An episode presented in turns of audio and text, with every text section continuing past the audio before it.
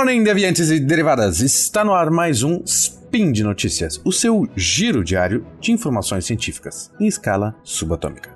Meu nome é Bruno Galas e hoje, dia 19 Driadan do calendário Decatrian, a.k.a. 14 de abril de 2022, falaremos de Espelho, espelho meu, existe alguém mais alinhada do que eu? James Webb Telescope. Speed Notícias.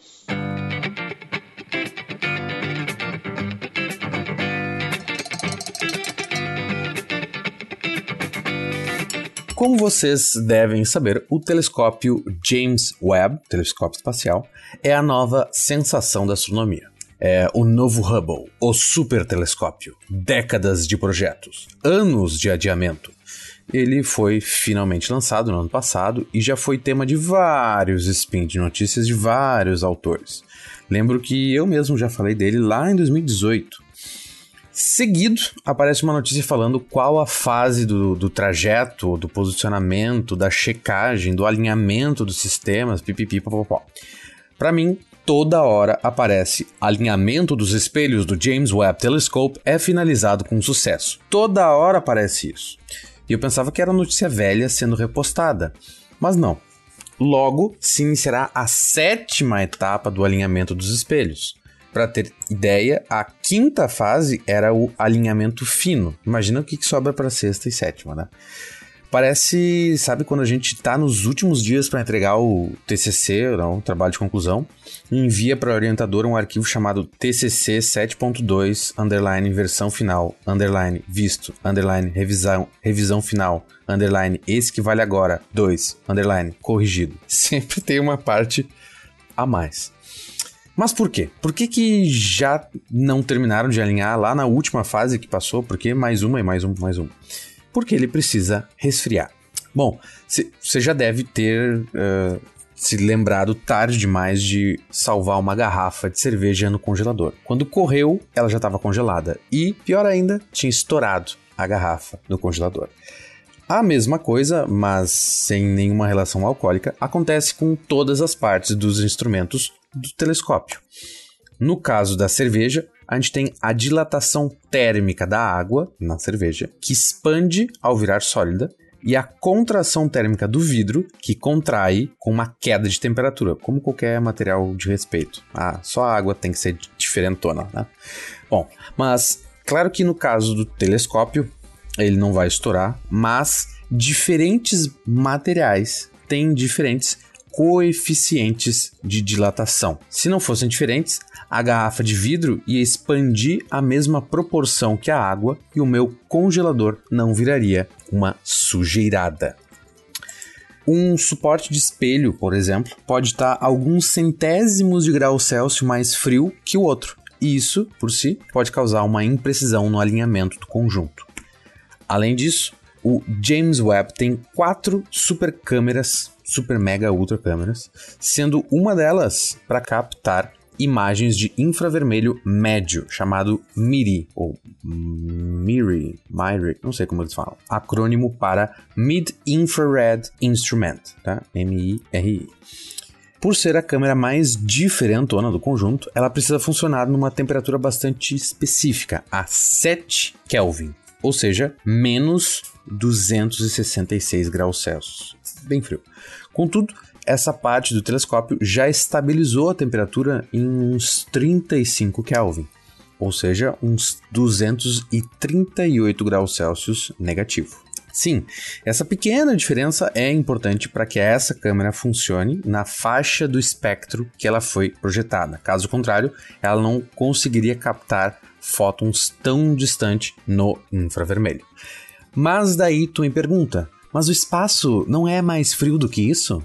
Ótima pergunta, jovem. Sim, a temperatura média do espaço é de uns 2 Kelvin só. Um lado do telescópio fica ininterruptamente voltado direto para o Sol, o que deixa uma temperatura alta de uns 50 graus Celsius.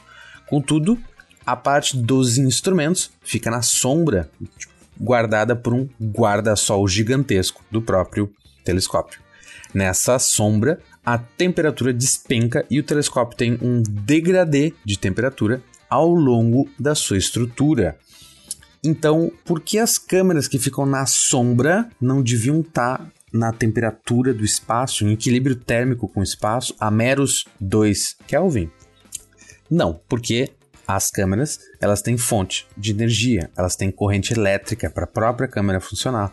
Os fiozinhos têm elétrons passando. E agitação de partículas é temperatura, por definição.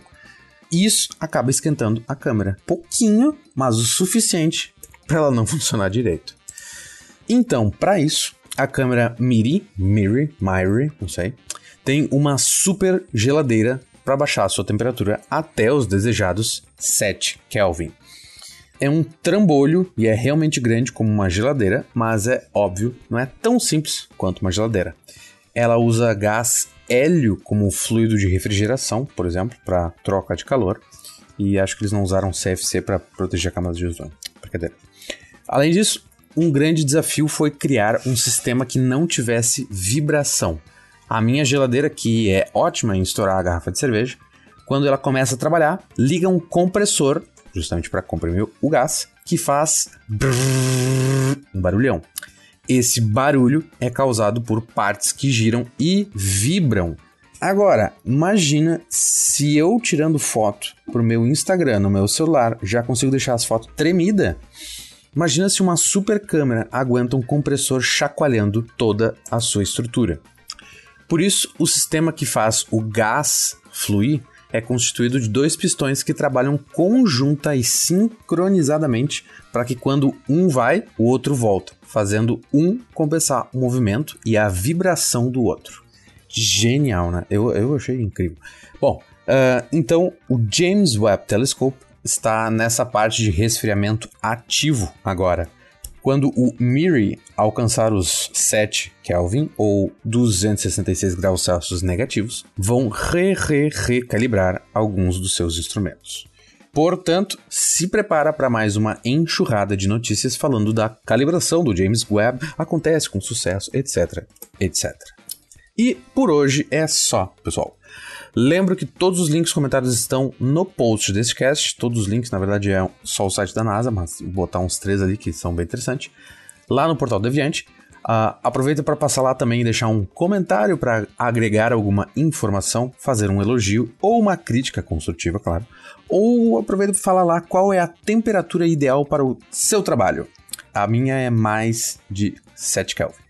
Lembro ainda que este podcast só é possível acontecer por conta do seu apoio no patronato do SciCast via Patreon, Padrim ou PicPay. Um grande abraço e até a próxima.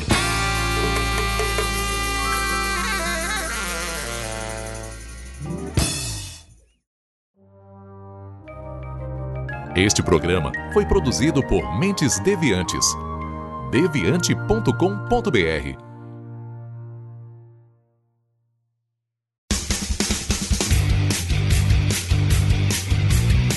Cortes, edição de podcast.